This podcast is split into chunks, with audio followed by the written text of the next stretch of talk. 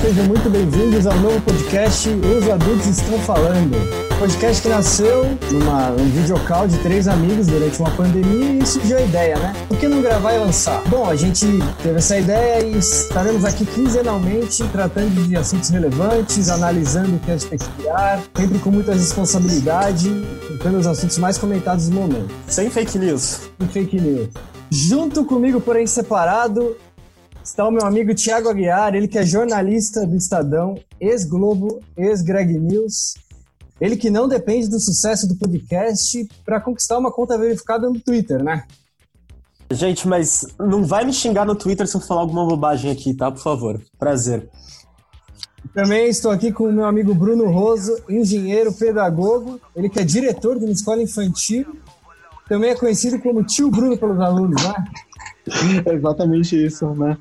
É, não garanto que seja um programa muito bom, mas a gente vai tentar ao máximo. Bom, eu me apresento agora, eu sou Vinícius Solera, arquiteto de atuação, aspirante a designer e autodidata em edição de áudio. Bom, portanto, qualquer reclamação com a, com a qualidade do áudio, pode mandar mensagem, mas eu não prometo que vai melhorar muito, porque editar podcast dá um belo um trabalho, viu? Não é o primeiro da lista. Editor e host do, do programa. Claro, sempre. Bom, vamos começar o primeiro assunto. Tiago, qual título do Chicago Bulls te cativou mais assistindo o arremesso final? Cara, eu acho que antes de falar de por que, que a gente. de falar do arremesso final, a gente tem que falar por que, que a gente escolheu esse programa, né? E eu acho que o legal desse programa por mais que provavelmente muitas das pessoas que não estejam escutando, aquilo foi a coisa mais próxima de um fenômeno esportivo cultural que rolou nesses dois meses do mundo. Foi muito mais centralizado nos Estados Unidos, mas foi um negócio que atingiu de 30 a 50 milhões de pessoas, assim. Que entre a exibição ao vivo na SPN e o Netflix, muita gente assistiu muito rápido, quase como se fosse um, um, um programa ao vivo, um jogo de basquete ao vivo. E é foda, porque eu acho que o que muita gente sente falta como sociedade tem a ver com o nosso segundo assunto, é isso, de compartilhar experiências coletivas simultâneas, porque senão cada um fica no seu Instagram, cada um fica nos seus filmes, no, no, no seu programa de TV. Não, não tem nada, não tem nem novela rolando, né? Então foi algo que, sei lá, por alguns dias eu vi no meu Twitter, pelo menos, todo mundo conversando sobre. Além, além das merdas que o Bolsonaro fala, né? Que isso a gente fala todo dia. É. É, realmente, faltou. A gente estava precisando de acompanhar junto, né? Até para poder conversar sobre alguma coisa, porque tem nada rolando mesmo no momento. E, inclusive, a, o lançamento da série ele foi antecipado, né? Para para acontecer nesse período. Ele ia lançar no final da, da temporada, né? Ele foi, modificado para pegar essa, esse momento de quarentena e acho que deu super certo, né? Foi o assunto mais comentado. Executivos falam que ele foi mais sortudo ainda, o Jordan, porque a produção passa muito por ele, né? É quase que um documentário produzido pelo Jordan. E que se ele não tivesse sido exibido na pandemia, não teria tido tanta audiência. Então ele conseguiu amplificar mais ainda o legado é, dele. Com certeza. É. E você, Bruno, o que, que você achou? Eu achei um, um documentário interessante. Eu acho que a gente vai fazer um. pegar vários pontos que nos interessaram. Eu acho que também é uma coisa que que nos motivou a falar sobre o Last Dance é falar um pouquinho do Space Jam, porque assim fez parte pelo menos da minha infância, né? Eu acho que o segundo filme, né, que eu assisti que tinha personagens de desenho junto com personagens reais. Né? Eu não assisti NBA naquela época, né, quando eu assisti Space Jam, mas já sabia quem era Michael Jordan. E eu acho que esse fenômeno do Michael Jordan é uma coisa muito interessante e vamos falar um pouquinho. O que você acha disso, Sardinha? Então, com certeza, o Space Jam é o que motiva a gente e é parte de um fenômeno maior que é os anos 90 estão finalmente parte do que é nostalgia, né? Para quem tem mais de 25 anos e tá ouvindo a gente, vocês lembram em 2010 quando a gente ouviu falar sobre os anos 80? Então, agora é os anos 90. E tem muita coisa rolando nesse sentido de atualizar, teve aquela, aquele boato de voltar com Friends, que por mais que seja um dos exemplos mais duradouros, ainda assim está muito associado aos anos 90. Pokémon GO foi uma forma de apresentar aquela primeira geração de Pokémons para crianças que, enfim, já não eram mais influenciadas pela primeira, segunda, terceira geração de jogos. E tem muita coisa sendo reciclada e ou, ou como nostalgia ou como novos produtos para mostrar o que foi produzido naquele, naquela década. E, e o, o mais importante para mim do Space Jam, do Michael Jordan, que, que significa toda aquela década, é que aquela década foi a década pós-Guerra Fria, né? Então, ali os Estados Unidos estava no auge da hegemonia que ninguém ia duvidar. E, obviamente, já em 2001 já começa a ter problemas com isso, com o 11 de setembro. Mas durante os anos 90, globalização estava dando certo, o Bill Clinton era o maior presidente do mundo, todo mundo queria copiar os Estados Unidos em tudo, tava todo mundo se inspirando no modelo econômico dos Estados Unidos. E o Michael Jordan foi a primeira grande figura dessa exportação cultural e ele não era um cara da cultura, ele era um cara dos esportes. E aí ele acabou transcendendo tanto que ele virou um personagem infantil, né? Eu, como criança, descobri o Michael Jordan muito antes de gostar de, de Ayrton Senna, de gostar do Raiz, sabe? É, o Michael Jordan, ele vinha como um personagem super-herói mesmo pra gente, né?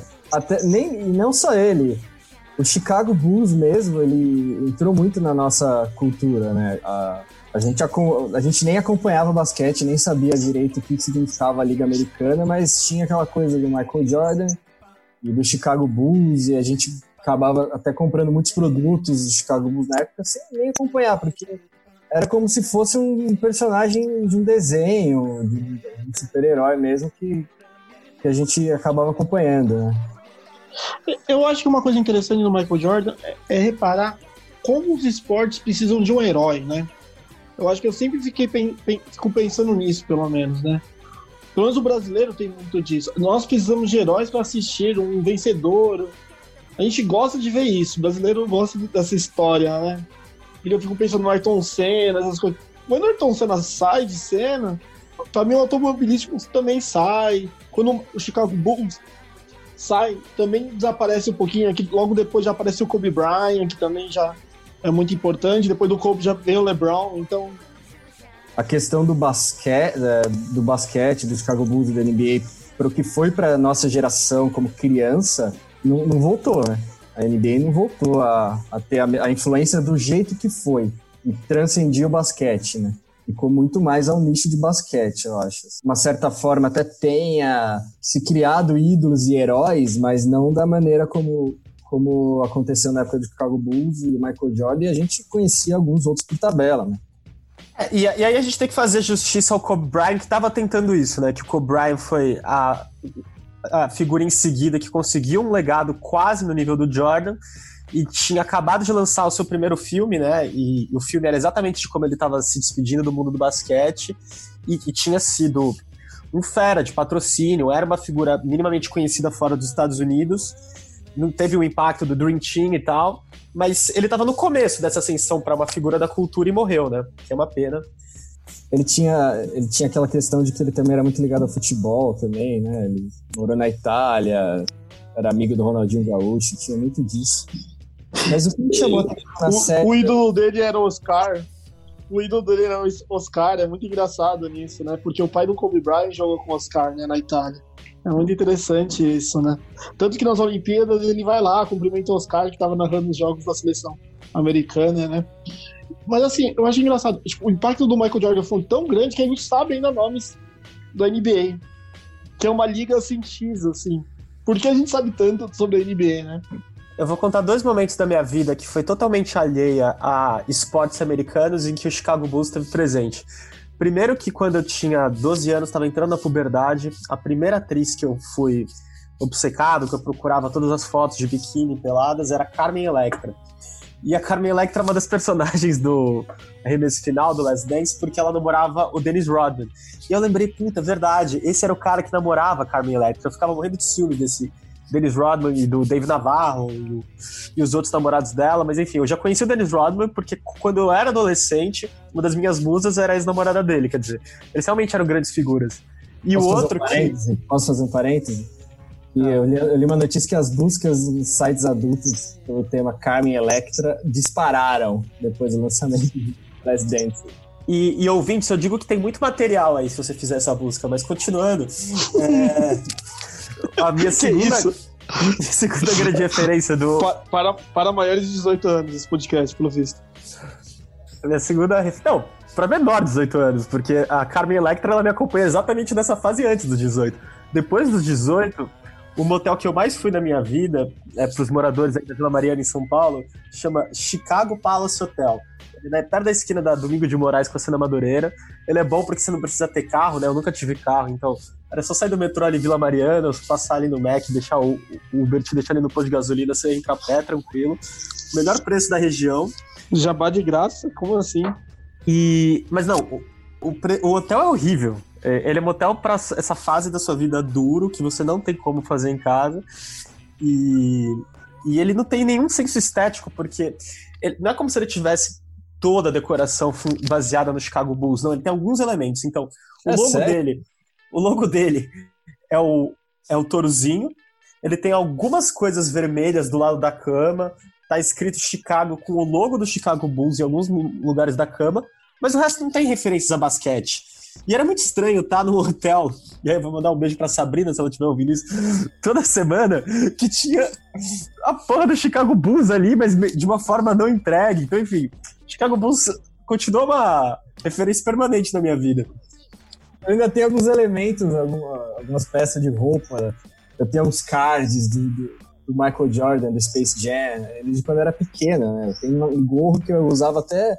eu usava até hoje, mas assim, essa série serviu para renovar o carinho que eu tenho para essas peças, né? Porque no Chicago Bulls. É a única temporada sem Michael Jordan.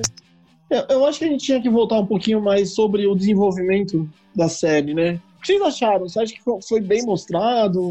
O que eu achei interessante de ver, de conhecer a personalidade do, do Michael Jordan, que é uma coisa que eu já vinha é, notando em- há um tempo em esportistas que não, não são só vitoriosos, eles são imbatíveis quase. É, que, que esses, esses atletas que, que viram o ícone, o ícone do esporte, não só numa lista, ele vira o ícone, que você pode colocar é, Michael Jordan, você pode colocar o Schumacher. No tênis você pode colocar mais de um, né? Tem um trio lá, Nadal, Federer Djokovic. Se você for pra, procurando aí, você vai sempre achar um ou outro em, em vários esportes, né? Futebol, Messi, Cristiano Ronaldo, exato. Que é aquela coisa de da pessoa ela ser quase obcecada pela, pela vitória, né? Ela tem até um nível, acho que de sociopatia até na questão de, de- da busca pela pela consagração, que ela geralmente essas pessoas que, que vencem muito, que se tornam tão vencedoras, elas têm sempre essa questão da obsessão pela vitória. A pessoa vive para isso. Ela ela não, não aceita perder, que é, que é uma coisa que eu vejo, pô, Djokovic eu vejo muito isso. O Messi, Cristiano Ronaldo nem se fala, e a gente viu o Michael Jordan, um cara obcecado, obcecado pela vitória. Ele Eu acho interessante em basquete que sempre é o cara que treina muito, que é o melhor, né? O Kobe, o Michael Jordan tre- tre- treinou muito. Todo mundo fala que eles eram os primeiros a chegar e os últimos a ir embora, né? Que eu vejo isso trazendo pro futebol no Cristiano Ronaldo, né? Que eles falam que é assim, né? Ele é o primeiro a chegar e o último a sair. E é assim. Do Messi, eu já não escuto tanto isso. Mas o Messi, ele é também obcecado, cara. Ele é um obcecado. Não, mas ele assim- joga todos os jogos, ele não, ele não fica de fora, né? Sim, sim, mas eu, eu digo assim, não tem essa. Na, não- ele não o, é o narrado Bruno por tá querendo que discutir se é 99% transpiração, 1% inspiração ou se tem dom mesmo. Aí. Eu acho que são os dois, eu, eu acho que esse é o ponto, né? Pelo menos o Cristiano Ronaldo e o Messi, eu acho que fica muito claro que o Cristiano Ronaldo é treino atrás de treino. Tipo, é, é muito treino, sabe? É lógico que ele tem um talento, né? Mas assim, pega o Messi, porra, é diferente. Ele joga diferente. Você vê que é uma- me parece mais natural, né? E no basquete, para mim, parece que sempre o cara que treina mais vai ser o melhor. Tipo, desses top de linha, assim. Não vai ter um cara mais ou menos que treina mais ou menos vai chegar a ser tão bom, né? Na minha visão, assim. Até em porque todos os aspectos. geralmente o que é definido para na discussão de o melhor do basquete da temporada, o melhor de todos os tempos, é uma caralhada de estatística, né? É, é quantos rebotes, quantos passes, quantas cestas consecutivamente em temporadas que são muitos jogos. E que você faz muitas ações por jogo, né? Porque é um jogo muito rápido. Então, para você ser bom, para você ser o melhor, para você ser o melhor do ano, você já precisa ser muito consistente. Para você ser o melhor da história, você precisa ser absolutamente impecável. E uma coisa meio repetitiva, né, o basquete, né? Que não, não é colocar uma bola em um aro que sempre é a mesma ação. No futebol é raro fazer o ponto.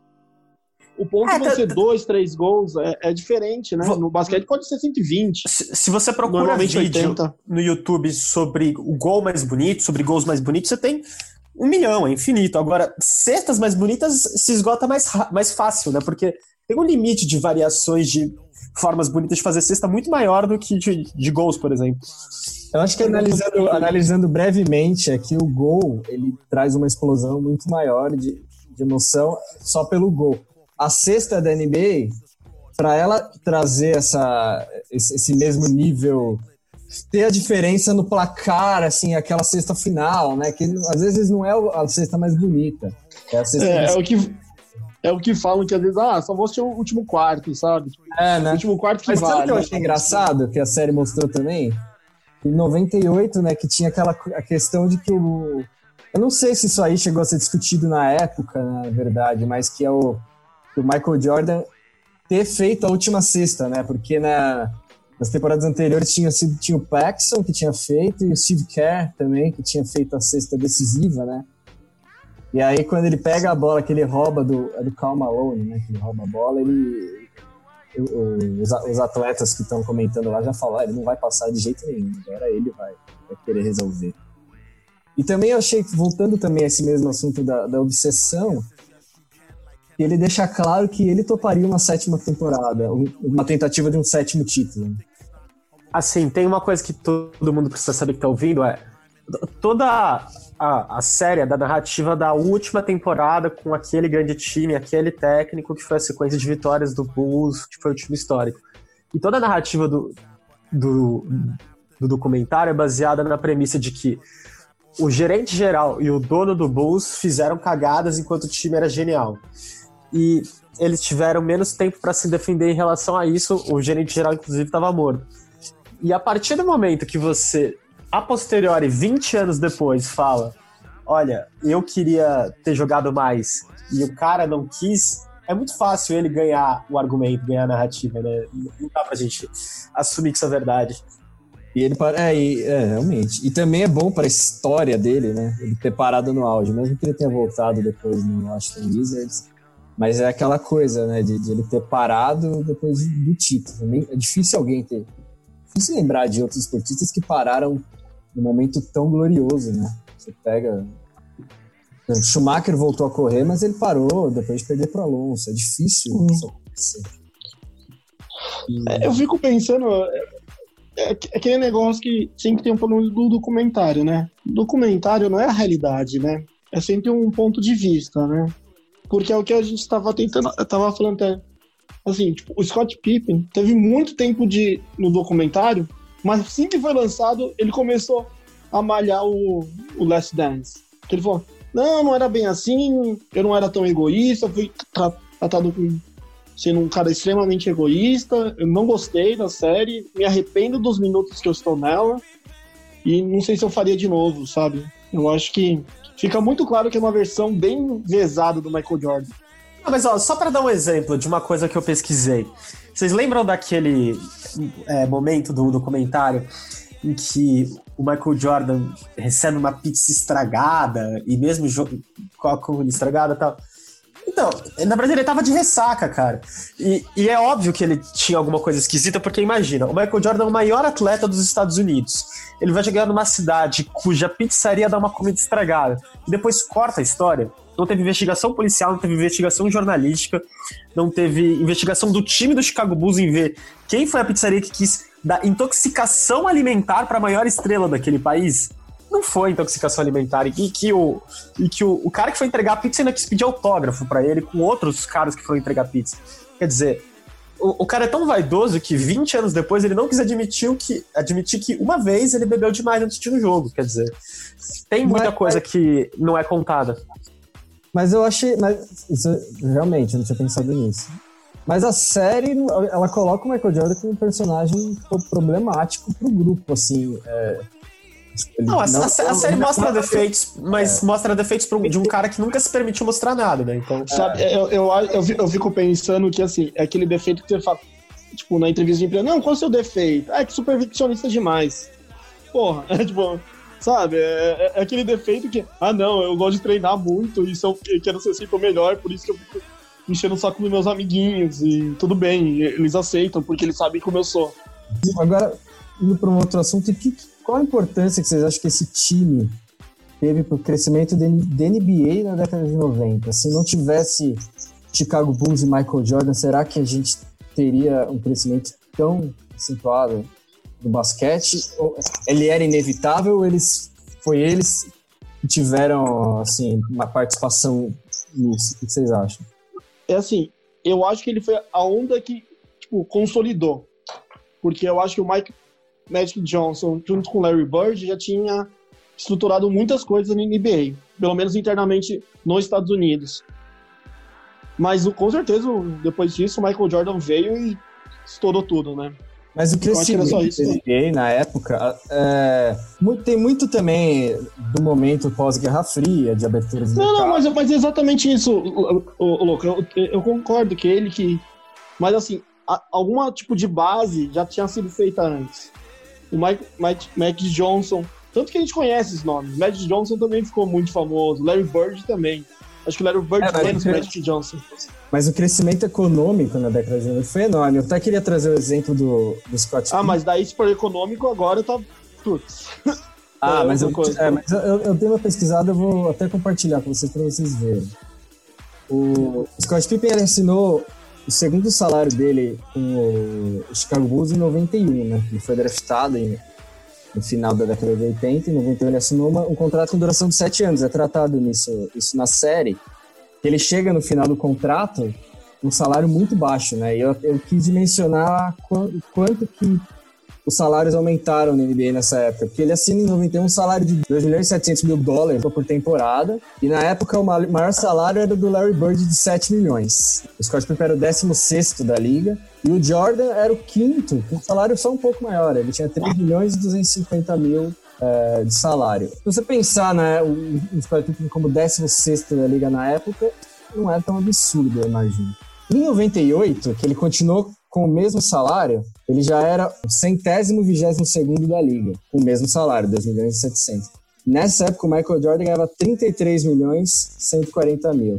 Porém, tem que dimensionar também que o salário do Michael Jordan em 98 era muito grande.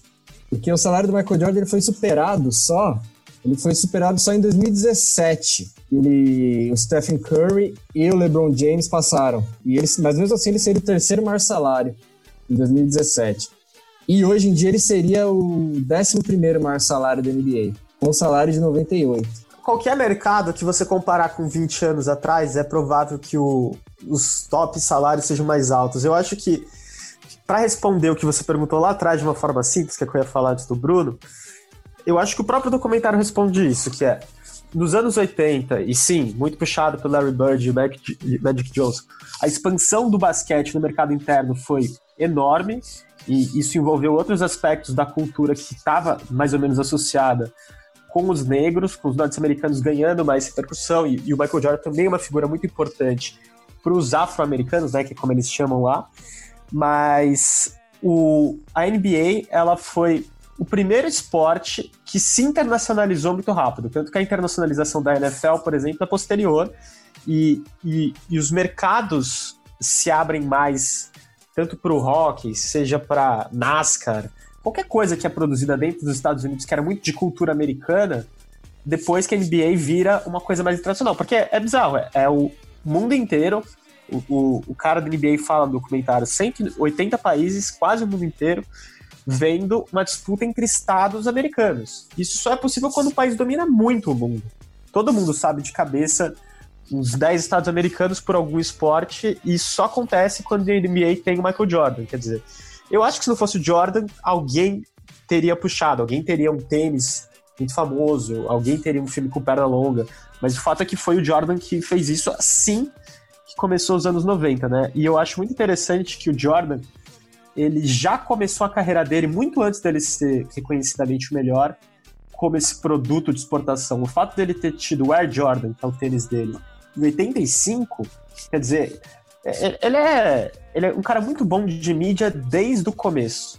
Sim, mas eu, eu acredito também que, que o fato do Chicago Bulls ter ganho seis títulos né, na década de 90, assim, eu acho que se fosse mais distribuído, talvez a gente tivesse mais ícones menos relevantes, assim, do que o Michael Jordan, né? Mas foi, foram em sete, em oito anos foram seis títulos, é muito impressionante. Não, total.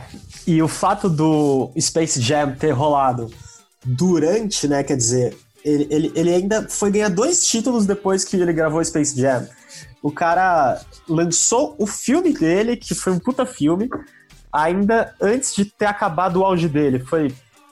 Nenhum, nenhum produtor de marketing teria pensado numa estratégia tão boa, né? E eu queria colocar uma questão para vocês dentro desse debate de nostalgia ou não nostalgia. Todo mundo sabe aí que vai lançar o Space Jam 2. Space Jam é um filme bom ou é um filme que a gente só ama porque a gente era uma criança que gostava de perna longa? Eu reassisti Space Jam.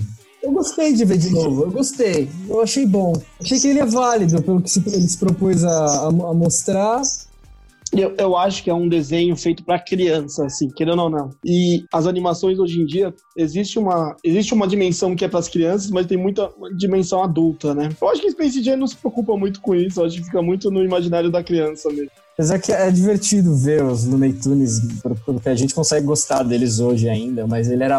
Ele não tinha, por exemplo, aquela questão do Toy Story, de ser, de querer abordar o público infantil e também o público adulto, né? É, o Shrek acho que é o, é o mais inovador nisso, né? Shrek é um filme totalmente diferente para criança e adulto. Eu acho isso, eu acho um filme interessante para criança, como adulto, eu mexi o saco. Eu, eu, eu tenho muita dificuldade em dizer se eu tô sendo apegado ou não, porque realmente foi um dos filmes favoritos da infância, mas eu acho um filme genial, assim. Eu acho que essa coisa. Primeiro que eu acho que os, os personagens, o Pernalongo, o Patolino, eles são muito carismáticos e muito pouco explorados pela Warner. Eu acho que se eles fizessem muito mais filmes e coisas sobre eles, eu veria. E, e eu acho que o, o fato de ter esses, esse mundo do Looney Tunes com, com essa coisa de mundo deles unido versus outro mundo, eu acho genial, eu acho muito bem feito. O Kingdom Hearts, que é o mundo da Disney versus outro, é tipo uma cópia dessa ideia, né? O jogo Kingdom Hearts, que mistura o mundo da Disney com outro mundo. Ah, sim. Mas eu acho que foi o que eu tava tentando falar no começo, né? Tipo, uma cilada para o Roger Rabbit, tipo, é de 88, assim. É anterior, né? Que eu acho que é, é o primeiro filme que eu lembro misturando a vida real com desenhos, né? Eu acho que Space Jam também entra nisto, né? Eu acho bem interessante. Mas como eu falei, eu assisti uma cilada para Roger Rabbit como adulto, eu achei mais interessante que Space Jam. Só digo isso. Eu só sei que a, tudo isso tá ajudando a aumentar a ansiedade pro Space Jam 2, assim. Apesar de, de eu nem ter muita... ser muito apegado ao LeBron James, mas talvez falte isso para ele se tornar esse cara... Que, que eu acho que se fosse o Kobe Bryant, para mim teria uma coisa mais emocional, porque eu assisti os títulos da, da, do Kobe Bryant ao vivo e torcia pro Lakers. Se fosse para mim o Kobe ia ser muito mais interessante, assim, mais negócio de memória infantil, né? É, é o Kobe ia pegar na geração anterior e também a nova, né? Ele ia pegar é, exa é, um pouco é, mais essa, essa linha. É. Falando nisso, também teve aquele comentário do Pippen falando que o Kobe era melhor que o Michael Jordan. Também é interessante isso aí. E o Space Jam, ele ajuda a explicar também como que o documentário nasceu, porque eu não sei se vocês sabem, é, o documentário foi gravado naquele... É um compilado, né, dos anos 90, mas naquele ano que foi a última temporada do Bulls, e as gravações extras, que são as dessa década, só foram autorizadas em 2016. E o que estava acontecendo em 2016? O Space Jam 2 ainda era boato, porque o Space Jam 2 ele nasceu de um tweet de um fã do LeBron James em 2012, quando ele estava ainda bem longe do auge no Miami Heat, que ele falou: E aí, LeBron, você gosta do Space Jam? Aí ele falou: Pô, eu adoro Space Jam, cara. Ele falou: Você gostaria de estar no Space Jam 2? Ele falou: Pô, genial. Aí arroba Warner Brothers. E aí começou a virar um meme de internet, assim. Os fãs do LeBron começaram a ficar marcando a Warner. E desde 2012, 13, 14, 15 ficou uma coisa: Vamos ter Space Jam 2 com o LeBron, Space Jam 2 com o LeBron. E em 2016, quando o LeBron ganha o terceiro título dele ainda não estava confirmado. Virou uma produção confirmada da Warner em 2017 e 2018, mas com certeza foi fundamental para o sucesso do Space Jam 2 com o LeBron vingar o título que ele ganhou em 2016. E por que que esse título é importante? Explico no comentário. O LeBron ele fez a carreira dele pelo Cleveland Cavs, saiu sem nenhum título. E quando ele volta, ele já tinha ido para duas finais sem ganhar o título pro Cavs, que nunca tinha tido um título. Em 2016 ele finalmente consegue um título para o time da cidade natal dele e é configurado o herói da cidade, blá blá. No exato dia, que foi o dia até hoje do ponto mais alto da carreira do LeBron, que o LeBron tá comemorando na cidade o título mais importante da carreira dele, o Michael Jordan autoriza é, é, começar a produção do documentário. Quer dizer, ele sabia que o legado dele podia estar em jogo, e, e isso se provou verdadeiro, porque o Space Jam 2 está sendo produzido com o LeBron. E no mesmo dia, lá em junho de 2016, o Jordan falou: pode começar as gravações. Sabendo do ego desse cara, com certeza isso não é coincidência. Era só a informação aí que eu queria trazer. Bruno, você quer adicionar mais alguma coisa ao papo de NBA? Eu, eu acho que tá bom, eu acho que é mais ou menos isso. Não tenho mais nada de falar. Bom, então eu vou jogar o segundo e último assunto da, do nosso programa. Vou falar das lives da, da, da época da quarentena, né? Um assunto que que bombou durante esse período. Começou em março, teve seu pico em abril, agora já está um, um pouco menos de adesão do público e também já em um momento um pouco diferente. Mas o que eu queria jogar, fazer a comparação e perguntar para vocês é, é, o seguinte: eu escutei no podcast do G1 Ouviu, o número 90, que, foi feito no, no início para metade de abril, eles jogaram a seguinte questão, né? Por que, que as lives estrangeiras mais sóbrias que as brasileiras, mais sérias no momento. E a conclusão que eles chegaram era que exatamente o momento da pandemia que eles viviam, tanto na Europa quanto nos Estados Unidos, estava muito pior que aqui. A gente ainda estava no momento de ainda vinha relativamente baixo, ainda estava em crescimento, a gente não tinha noção de, de onde ia chegar. Então lá já era um sentimento mais, é, mais com o momento que eles estavam vivendo. E a gente ainda não entendia muito bem em que momento da pandemia a gente estava. Porém, Agora que a gente já é pico mundial, vocês acham que tem essa diferença ainda? Eu acho que o, o tom das lives brasileiras se mudava e se explicar por outros fatores. É mais pela saturação do que pelo tom, porque elas já estão associadas, elas já têm outros significados. Né? Nos Estados Unidos, elas tinham não só essa coisa de arrecadar alimento, arrecadar doação, mas elas tinham uma identificação maior com esses programas tipo Teleton, né? Aqui no Brasil, acho que elas nunca tiveram esse caráter, então não é agora que isso vai mudar. Eu assisti a live da Lady Gaga, né? One World Together at Home. Eu achei muito chato, na verdade, né? É assim, eram vários artistas e eles cantavam uma música, meia música, cada um em um local, muito distante, muita coisa gravada previamente. Eu entendo porque eles fizeram essa decisão, mas ficou muito mais monótono, né? As outras lives que eu assisti, as lives que eu assisti no Brasil eram gravadas, mesmo que fosse sozinhos, foi muito mais divertido. Por exemplo, a Duda Beat, ela sozinha no quarto com uma internet ruim, eu acabei me divertindo mais que quando a Lady Gaga, sabe? Tiveram momentos emocionantes, eu acho que teve. É, é, é legal ver, né? Os artistas que a gente tanto gosta, né? Tipo, cara do The Killers cantando Mr. Brightside foi interessante.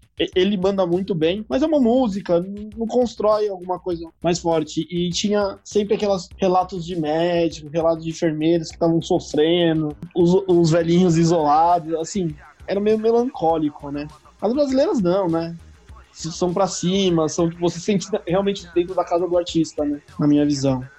Sim, mas por que, que você acha que isso acontece? Por que você acha que teve tanta diferença de abordagem lá no início e agora não teve, a gente não, seguiu essa, essa mesma tendência de, de, ser mais sóbria conforme a pandemia avançava? É, para mim isso nunca ia ter acontecido. Eu, eu, no começo, quando a gente discutiu isso, falava, ah, não, é por causa da conclusão do, do G1. Eu não, não, não, nunca achei isso. Realmente, o, o brasileiro é muito diferente do americano, muito diferente do europeu, assim. Eu acho realmente uma coisa muito cultural. Teve a live do, da Dua Lipa com, com o DJ, com, com a Loki, né? Que o Alok tava todo feliz mostrando a casa dele. E a Dua Lipa, tipo, nossa, que da hora, porque você tá mostrando isso pra gente? Tipo, eles são muito mais sóbrios. Os brasileiros querem fazer você sentir em casa. Cara, é muito da cultura, da personalidade do brasileiro. E aqui virou muito mais um negócio também do que foi lá fora, né? Porque muitos artistas, principalmente a, a parte mais do sertanejo, que faziam muitos shows, tinham muito cachê, acabaram substituindo também como um trabalho, né? A questão dos patrocinadores, investiram muito nisso e então acabou também virando não, uma forma de negócio que talvez já esteja saturando, né? A gente já vê uma queda nas, nas buscas já nesse mês de maio. Né? Mas, mas, saturaram com uma observação, né, Louco, que ainda, e isso o Felipe Neto, todos os influenciadores maiores falam muito, é, é muito caro você anunciar na TV com uma suposta importância de marca que não reflete mais os tempos de hoje. Então, às vezes um vídeo do Felipe Neto que é garantido que vai ter 2 milhões e você sabe que muito programa de TV não alcança isso, consegue cobrar muito mais caro que Felipe Neto com o argumento, não, mas aqui você vai estar tá associado à marca da Globo, a marca da Record, a marca da SPT, e os caras falam, olha, para a gente conseguir vender anúncio no, na live, num vídeo do YouTube, a gente precisa prometer que vai falar o nome da marca 10 vezes, que vai prometer 20% de clique. E na TV não tem nenhuma contrapartida, né? Mas as marcas ainda acham muito mais interessante financiar 10 lives, porque isso não dá um preço de um Big Brother. 10 lives, assim, no, no, no tamanho Marília Mendonça. Então, é um pouco por isso também que o mercado publicitário do Brasil não está muito regulado que teve tanta marca patrocinando lá. É, eu, eu, eu acho que o Sandy Júnior se preocupou muito em, em arrecadar em é, arrecadar comida, etc e tal, que eu não vejo em outros, né? Não vi, pelo menos, né? Eu vi muitos falando assim, não, realmente nossa renda tá caindo muito, preciso pagar meus meus músicos, preciso de algum tipo de renda, né? O mercado cultural tá um baque muito grande, né, em relação a isso. Ainda que passou agora no Congresso, e nossa gente tem que me corrigir nisso. O, as ajudas da cultura, né, dos agentes culturais, que nem sei se o presidente vai sancionar ou não. Mas é uma quem vai em show, quando a gente vai ter um show de verdade, né? Quando a gente vai ter um Lollapalooza? O Lollapalooza está marcado para dezembro, mas duvido que até lá um evento desse porte, esse, desse porte vai ter cinema, teatro. Quem vai querer ir também? Eu acho que o pessoal tá com muito receio também. Mesmo se abrir, quem vai querer ir? É um mercado muito difícil, né? E isso. Não tem noção de quando vai acabar, né? Eu queria falar outra coisa sobre lives, que é, é uma coisa mais subjetiva, mas eu queria ouvir a opinião de vocês, que é dentro do universo agora só das lives brasileiras, tá? As lives que eu achei, independente de eu gostar ou não do, dos artistas, tá? Mais relevantes e melhores, mais importantes, elas em geral são de artistas que não estavam na ativa. Então, é, fazer uma analogia com o primeiro tema. Por que, que eu acho que o Space Jam 2 não vai ser tão bom quanto o Space Jam 1? Porque a nossa infância ainda foi mais ou menos baseada em ver esses desenhos antigos, né? Todo mundo tem alguma memória de ver desenho do Pernalonga, do Tom Jerry ali na infância, isso foi meio que todo mundo. Agora, eu duvido que as crianças que vão ver o Space Jam agora viram alguma coisa de perna longa. Não viram porque não tá nos streamings, não tá mais no cardápio. Deixou de, deixou de ter alguma importância que tinha o, o perna longa. Então, perna longa vai ser um personagem novo, não vai ser aquele personagem que ela já gostava, então não vai ter o mesmo impacto. Não vai conseguir conquistar tantas crianças. É, de repente vai ser o contrário, né? Sei lá, então, é, eu acho que talvez o Lay Brown vai, apre vai apresentar o Pernalonga, né? Tipo, vai ser uma Exatamente. coisa meio, uma, uma, coisa meio diferente, né? E lá as lives... Dois, lá Pode os falar. dois estavam famosos, né? Tipo, era Exato. engraçado por, por, por, ver isso. Agora vai ser uma apresentação, concordo muito com o que você está falando. E as lives a mesma coisa. As lives eu acho que vale quem tinha ou esse elemento nostalgia do Sandy Júnior, deles fazendo show mais intimista, tinham acabado de voltar com uma turnê, aquela live do Zeca Pagodinho, que tem todo um andamento família ali, de ter passado no domingo, Dia das Mães, que foi muito bem pensado. Agora, e afim, algumas outras pequenas, tipo do Los Hermanos. Agora, de quem tava fazendo show toda semana, todo dia, toda hora, só fazer mais um show, pode até ter sido um produto de sucesso, conseguiu 2, 3 milhões, mas eu não acho importante, eu não acho relevante, sabe? Ela, mais, ela se repete, né? Tem, tem é, não, eu não acho que vai ser algo que, que as pessoas vão lembrar da carreira do artista, entendeu? Você acha? Eu, eu, não, eu não sei se é porque a gente tá fora desse meio. Porque eu conheço pessoas que são muito fãs de sertanejo, assim, e quando fizeram, eles ficaram muito felizes, assim. Eu vi um comentário muito positivo em relação a isso. Tipo, é que não, não, acho que todo mundo tá meio precisando de diversão, né? Eu acho que as lives também estão tendo esses números por causa disso, né? É aquele negócio que a gente tava comentando no outro bloco, de assistir todo mundo junto. Sentir uma união que, poxa, tá difícil, né? Eu acho que também tem essa parte, pelo menos no Brasil, né? Que a gente é uma, um povo muito de contato, muito de abraço. E eu acho que essas lives abraçaram um público importante. Eu acho que, que tava se sentindo isolado. Eu, eu, acho que tem aquele negócio também, outro que a gente tava vendo, né? Que o brasileiro também escuta muita música brasileira, né? Então, quando um cara faz o consumo de música local no país é um dos maiores do planeta, né? Tipo, o brasileiro escuta música brasileira, né? que nos outros países não é tão direto, né? Eu acho que você pega a América Latina, tirando o Brasil, escuta a música dos outros, dos outros países, né? A gente não, é muito centralizado aqui. Eu acho que é uma coisa, inter... eu acho que é uma coisa interessante. O que você acha disso, Lassardinha? Eu acho que isso tem muito a ver com o sucesso das lives do Brasil terem tido tanto sucesso comparado, porque não, não é qualquer um que consegue ter um artista local. Você precisa ser um país grande e um país que consome própria cultura, né? A gente tem os dois e, e a gente tem tido relativamente sucesso nas novas plataformas. Né? A gente não é o país com maior inclusão digital do mundo. Provavelmente teve muita gente que viu live é, na casa dos outros, no celular 3G, no lugar que tinha Wi-Fi de graça, coisa do tipo porque os números são assustadores mesmo, né? 3, 4 milhões é, num sábado à noite, num, às vezes numa live que demorava mais de 3, 4 horas. E a gente consegue ter muito streaming, muita, às vezes, pirataria mesmo, mas muito consumo da própria arte. Então, isso tem tudo a ver.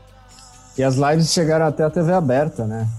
A Globo investiu também em passar as lives em, em horário nobre até sucesso que, que teve no início ali. É que as TVs também estão com dificuldade de fazer produto, né? Fazer entretenimento. Novela é, não tá conseguindo gravar. Repetir de jogo. Eles estão eles estão tendo que se reinventar, né? O bom do YouTube, o bom do Instagram é que eles, pô, eles já estavam adaptados nisso, eles só pegaram essa onda e surfaram, né? A TV sofre muito em relação a isso, né? Eles têm que se reinventar. O que, o que a Globo faz é jornalismo. Hoje em dia que dá sucesso, né? É o Jornal é Nacional. Mais agora, né? É, o Jornal Nacional destruindo o Bolsonaro todo dia, mitando em cima dele, que é a nossa diversão na TV aberta. É a nossa live. A minha. É a nossa live, é a minha live. Melhor que Sandy Júnior. então, gente, obrigado por acompanhar a gente nossa primeira edição do podcast. Aguarde os próximos. Tiago, abraço. Beijo, gente. Até mais. Bruno, até a próxima. Até. Então falou.